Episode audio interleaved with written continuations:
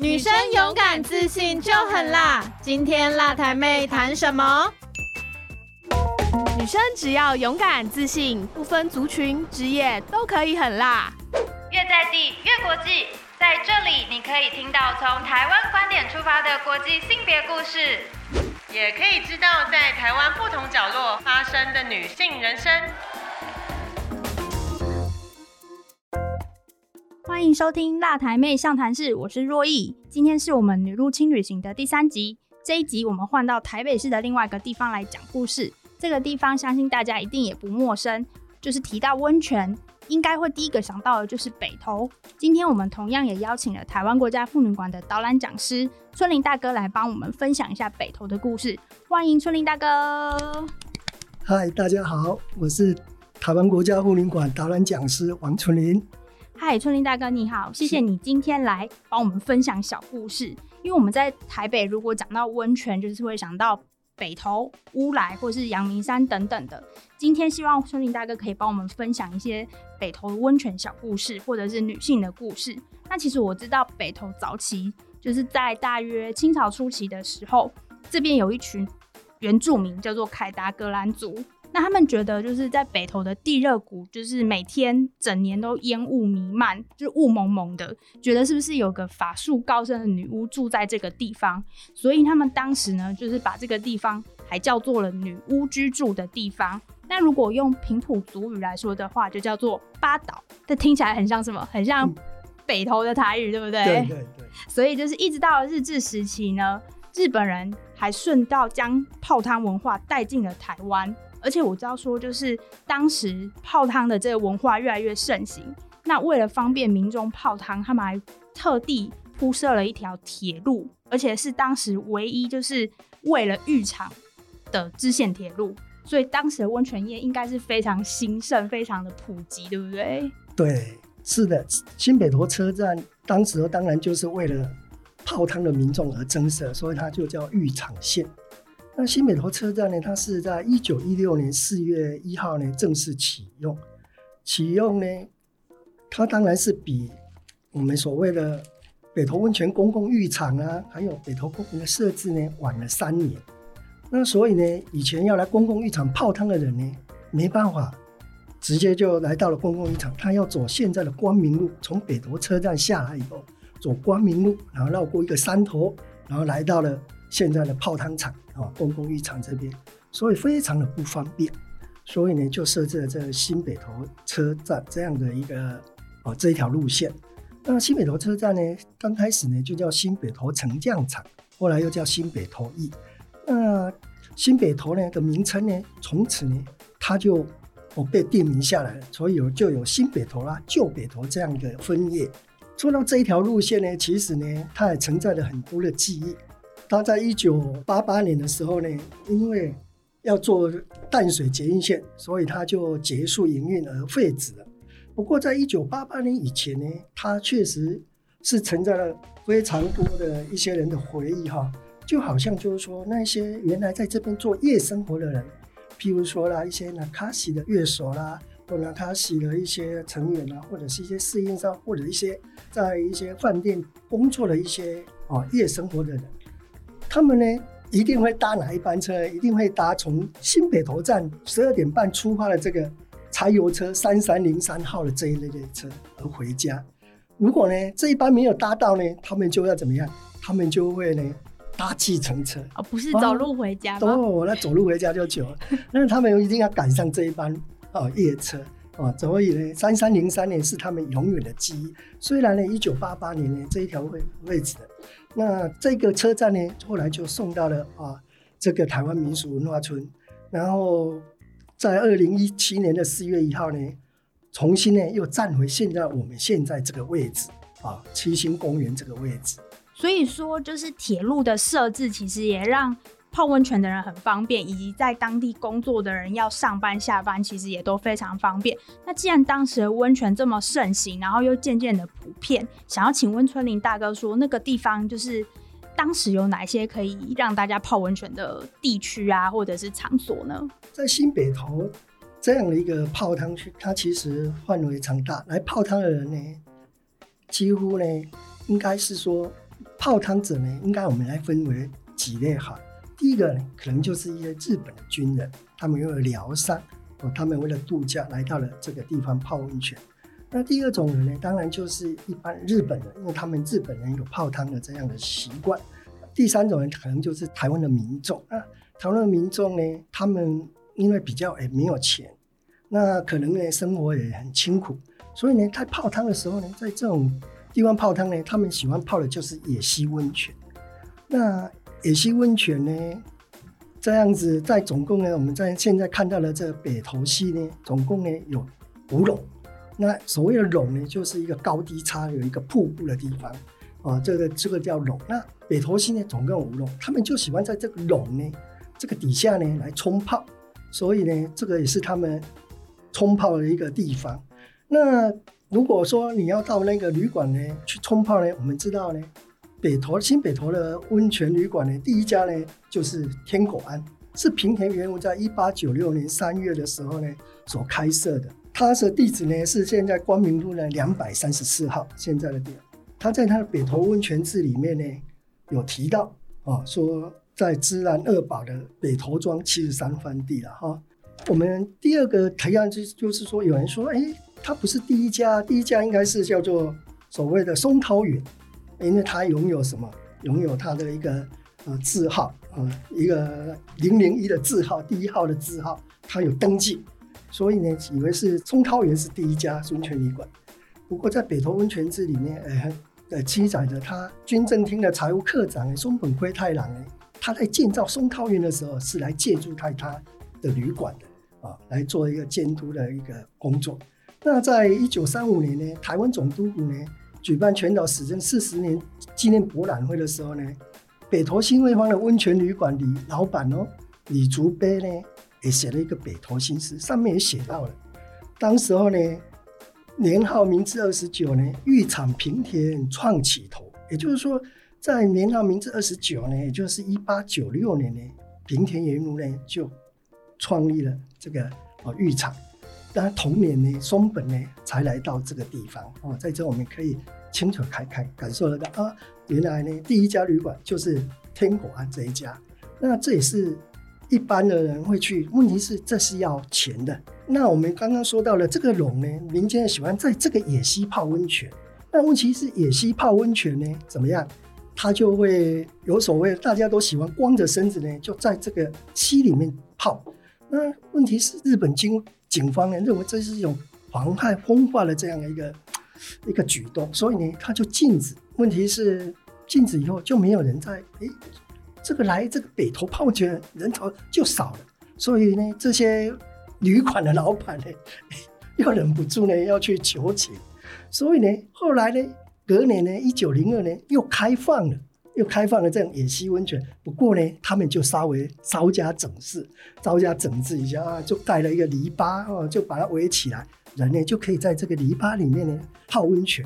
接着下来呢，一些善心的人人士呢，一些团体呢。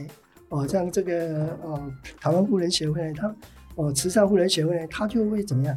他就会去哦，修建一个铁之汤这样的一间哦，一个一个泡汤的一个区块，哦，改建成呢一个一代目的公共浴室。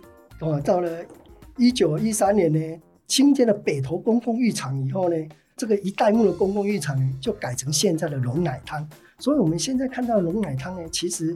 就是在一九零七年呢，因为为了方便民众不要在露天，然后他以少少的金钱，只要三线三钱哦，沙线三钱的钱呢，就可以去泡汤哦，让平民呢也可以去享受泡汤的乐趣。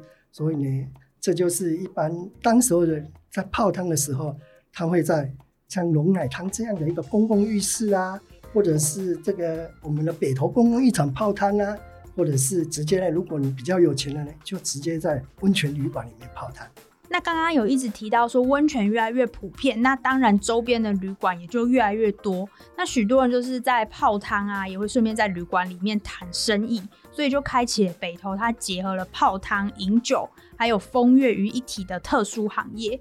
那如果说就是我们以时间来看，在光复之前有艺妓，那光复之后呢，有女侍应生这种特别的职业产生。但有别于其他地区，北投的女侍应生，她们上班居然是搭乘摩托车，这又是为什么呢？北投呢，其实是一个怎么样？哎，多山的一个地方嘛，哦，而且巷子又非常多。那说到这样的一个情况呢，其实在日治时期呢，艺妓，我们谈了艺妓，还有一个北九女士呢，她其实都是来自于怎么样？日本的艺妓管理所的北投检方里面来所招过来的。她其实她的收费呢，非常的简单。一个小时呢，三朵花，一朵花是多少钱？四十钱。所以呢，如果说呢，它有分哦，它有分每六个小时一个阶段，那当然每个阶段呢的钱就不一样。那这样的一个收费呢，当然这是在日治时期有这样的。那日治时期的北投的温泉旅馆呢，大部分都是以日本人经营的比较多。那台湾人也有台湾人经营的。那日本人经营的呢，大部分是以什么样，请日本艺伎来表演，他们大部分都是拿着一个三味线呢来演奏，来娱乐这个客人。那台湾呢，台湾的经营的人，台湾经营就是台湾客为主，对不对？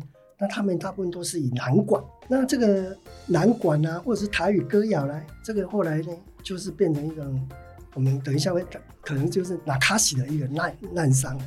那来到了民国呢，我们说台湾光复以后呢，其实政府呢是一度废娼的啊，不准有这个娼妓的。后来因为在众多的压力之下呢，不得已呢，在一九四七年的一月呢，他台北市呢就发布了一个特种酒家适应生暂行管理条例这样的一个条例办法来施行，所以有一些呢被取缔的这些苍鸟呢，纷纷转为酒家。那酒酒家呢，他们就叫做女适应生，对不对？那个服务生呢，就叫女适应生。这种女适应生呢，当然是在北投呢，它就叫做特种侍应生。哦，在特种侍应生。那特种侍应生呢，在一九五四年四月三十号的北投呢，就成立一个女适应生住宿户的联谊会的这样一个被核准设立。那什么叫做女适应生住宿联谊会呢？其实呢，就是要有一个人怎么样，有一个头头，那这个头头呢，这个就是我们所谓的，他就是他的老板。这个老板底下呢，他可以去招收这女适应生。这个女士应生呢，其实在北投呢，他们称为什么火牛啊，或者是鸟啊啊，所以这个女士住宿生住宿户呢，就叫做鸟啊丁啊，其实就是我们所谓的仓鸟，我们所谓的。苍寮这样的一个妓女户了，我们所谓妓女。不过呢，北投呢适应生户，对不对？那问题呢，万华啊，或者是在大道城啊，他们却称为妓女户，这是两个不太一样的地方。那还有一个不一样的地方是，这种女适应生，北投女适应生呢，她营业的时候呢是在同一个房间里面，她在同一个房间里面做什么？她在那等电话，她在等电话，等谁的电话？等这个温泉旅馆老板啊，或者女中打来的电话，因为呢有客人需要他们，所以呢，当他打电话来到这个鸟丁的时候呢，女住宿户的时候呢，哦，他们就会出勤。那这么出勤的时候呢，会透过什么？会透过当时候有一种工具，就叫做重型的机车摩托车。这摩托车呢，在当地人呢称为什么？奥多拜，这叫奥多拜呢，就会来载他们。那我多拜呢，后来这个被我们称为所谓的现实专送，就是我们现在的所谓的现实专送这样的一个一个工具。那这样一个现实专送的行业呢，他会载着这样的一群女士应声，然后来到各家的旅馆。据说了哈，在华南大饭店它成立的时候，它总共有五百间的这个客房。那每一天呢，几乎呢都有。好几十辆的这个游览车，然后载着这个这个日本客来到了这个门口，以后下车，然后他们呢，你会发现，哎，奇怪，怎么摩托车一台一台的进来，载的呢的这些女士浓妆艳抹的这个女士应生来到这个门口，然后呢，这个日本客呢就会每个人去挑选他们自己喜欢的这个女士应生，那挑完以后呢，就大家就一起去吃饭。吃完饭呢，吃完饭呢，大大家都各自带开泡汤啊，或是啊夜度啊这样的一个情况。所以呢，女士应生就会透过这样一个摩托车这样一个限时专送这样的一个情景呢，然后到达了每一个饭店或每一家旅馆。那这也是呃适应生跟现实专，他为什么？因为北投是一个它是一个山坡地哈、它其实如果是轿车啊很难到的。很难到的，所以呢，透过这样的一个摩托车，它很快的就可以直接送到指定的地方。所以其实说，就是当时当女士医生有接到电话需要出钱的时候，他们是搭乘摩托车嘛，就是因为当地的那个路的关系，对所以摩托车对他们来说反而是比较方便的交通工具。但是如果像现在已经没有这个需求，因为已经废厂了嘛，所以在当地没有这个需求，那不知道这个限时专送现在还有吗？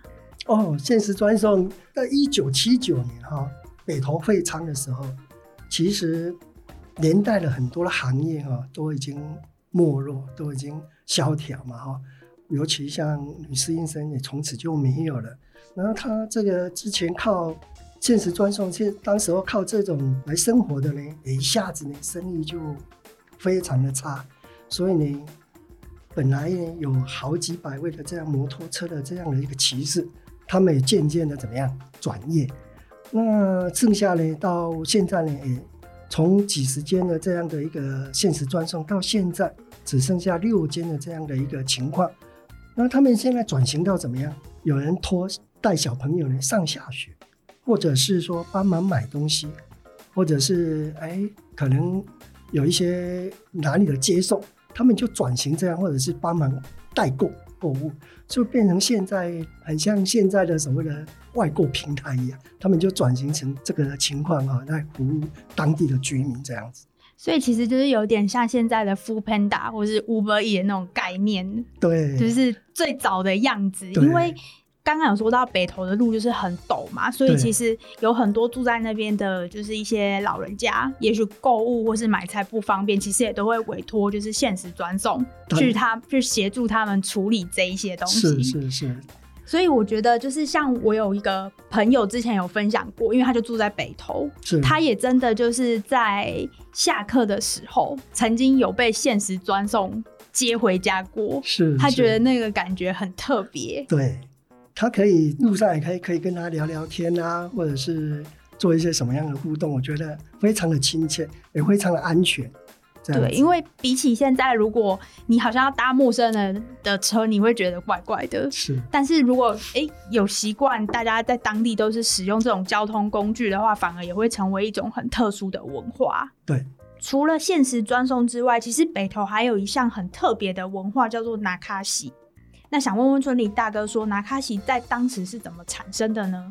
拿卡西是在宾客酒足饭饱之余呢，然后呢，这个宾客会叫这个餐厅呢叫了一组人马来到这边呢做演唱、做娱乐节目。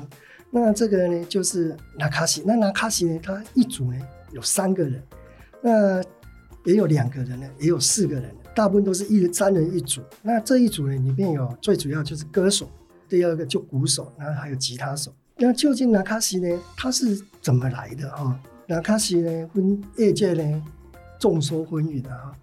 不过大家都相信呢，怎么样？相传这个纳卡西呢，第一人是在士林的名医李聪明公子李吊金呢。李先生呢曾在日本留学，他很喜欢音乐，会弹奏很多种的乐器。一九五六年呢，他跟日本友人来北投美华阁喝酒的时候，他在酒足饭饱之余啊，就弹奏随身的吉他，自弹自唱，炒了这个场子。日本友人开玩笑就给他小费，从此呢，他就开始拿卡西的走唱，他认为这样比较好赚，然后就直到了一九六六年。那纳卡西最他的灵魂呢，有一个是歌手，那这歌手大部分都是女生，女性歌手。那女性歌手呢，在演唱的时候，她如果唱到，譬如说，她如果唱到，哎，卖花的姑娘，哎，她手中可能就拿了一盘花，然后呢，就给这个宾客，一每人一朵花，这个宾客呢就会给他小费。唱到卖烟的姑娘怎么办？那卖这个，他就会每个人呢就递上一根烟，这个客人也会给他这个，所以呢，这个歌手呢，大部分他的收入来源啊，小费比他车马费都还多。那我最著名的女歌手呢，我们知道哈，像陈淑华啦、江蕙啦、江淑娜啦、黄以玲，他们都曾经在北投驻唱过，后来就成名了。那今天呢，来跟这位介绍呢，除了这四位以外，我们来介绍一个现代的女歌手，叫李千娜小姐。李千娜呢是星光大道二期的啊，她后来得了第十名。她小时候呢，随着妈妈、爸爸妈妈在北投啊这个餐厅里面，那她爸爸呢是个鼓手，她妈妈呢是纳卡西的歌手。那这样子的一个环境呢，造就了这个李千娜从小呢就非常的喜欢唱歌。那她的这个因子呢，埋藏在她的心里深处。那他妈爸爸妈妈四岁的时候就离异了，他随着他爸呢回到了南投老家，那从此呢就过着这样的一个哦单纯的生活。那十九岁的时候他结婚，结婚后来生了两个小孩以后，一样也是离婚了。离婚以后呢，他爱唱歌的这种呐喊呢一直在鼓励他，所以呢他毅然决然参加了星光大道这样选星秀。得到了不错的成绩，后来成了啊一个签约的歌手。那李千娜呢，在这样的一个，因为她的感情丰富，所以呢，后来在要去演戏的时候呢，她也演戏呢，而得到了金马奖的最佳新人奖。这样的一个情况，代表她是一个非常勇于哎去追求她梦想的一个女性。那她在成名以后，她把她的李千娜的“娜”字呢，就改成她的女字旁呢，就把它去掉她。认为呢，这个女女人呢，为什么一定要被女人的这个框架给框住？应该是勇敢的去追求自己，勇敢的啊去面对他认为他所应该要追求的目标。所以呢，他把女字旁给去掉了。这样的一个女性，我想应该也值得我们去笑话她。所以说，李千娜真的是一个非常励志的故事。那她也借由就是改名字这件事情，把“娜”的女字旁拿掉，只剩下就是那个的“娜”这样子，来表示说她其实是想要跳脱框架，然后勇于挑战，然后不受限于任何就是人家给他的样子。那想要问问春林大哥是说，因为我们前面都讲了都是北投的历史，还有以前的女性角色，那不晓得说现在北投是不是也有其他的现代女力呢？北投。其实，在会昌以后，整个新北投呢，就慢慢的怎么样步入了衰退，那整个环境呢越来越糟。在这样一个情况之下呢，北投呢就从此落寞了。那在一九九八年呢，其实政府呢就开始规划北投温泉清水公园这样的一个计划，想把新北投呢重新呢再往以前的荣华，不是靠着以前那种温柔乡呢。这样的一个，而且是要靠它的天然环境来把北投再造。所以呢，从一九九八年起呢，七年开始做了北投温泉清水公园。那这样的一个这么大的工程呢，当时哦是由一位叫景观界的传奇人物郭中端，在一个知名的景观建筑师呢所操刀的。这位建筑师呢，利用七年的时间，完成了整个北投公园啊，或者是地热谷啦。或者是天果庵这样的一个历史园区，所以整个工程呢，在它的规划工程之下，这个整个的环境呢，摇身一变，变成是一个非常适合休憩的一个场所。那接着下来呢，在一九九八年起到二零零五年完成了以后呢，刚好呢，接着有一位北投图书馆也在二零零六年呢，也陆陆续续的就完工了。那北投图书馆呢？它其实是由一位九点联合建筑事务所主持人张清华女士呢所设计的。这个她所设计的呢是一个绿建筑，它总共呢地下一层、地上两层，总面积有六百平的这样一个大型的图书馆。它有得到绿建筑钻石级的标章，而且呢是台湾所做的绿建筑的图书馆。而且呢，在二零一二年获得美国一个知名网站呢。评选为全球最美的二十五座公立的图书馆之一，哦，它的外形呢像是一个大船，像是一艘大船，因此呢也被誉为知识方舟。那这个张清华呢，他比较重要的建筑代表设计有哪些呢？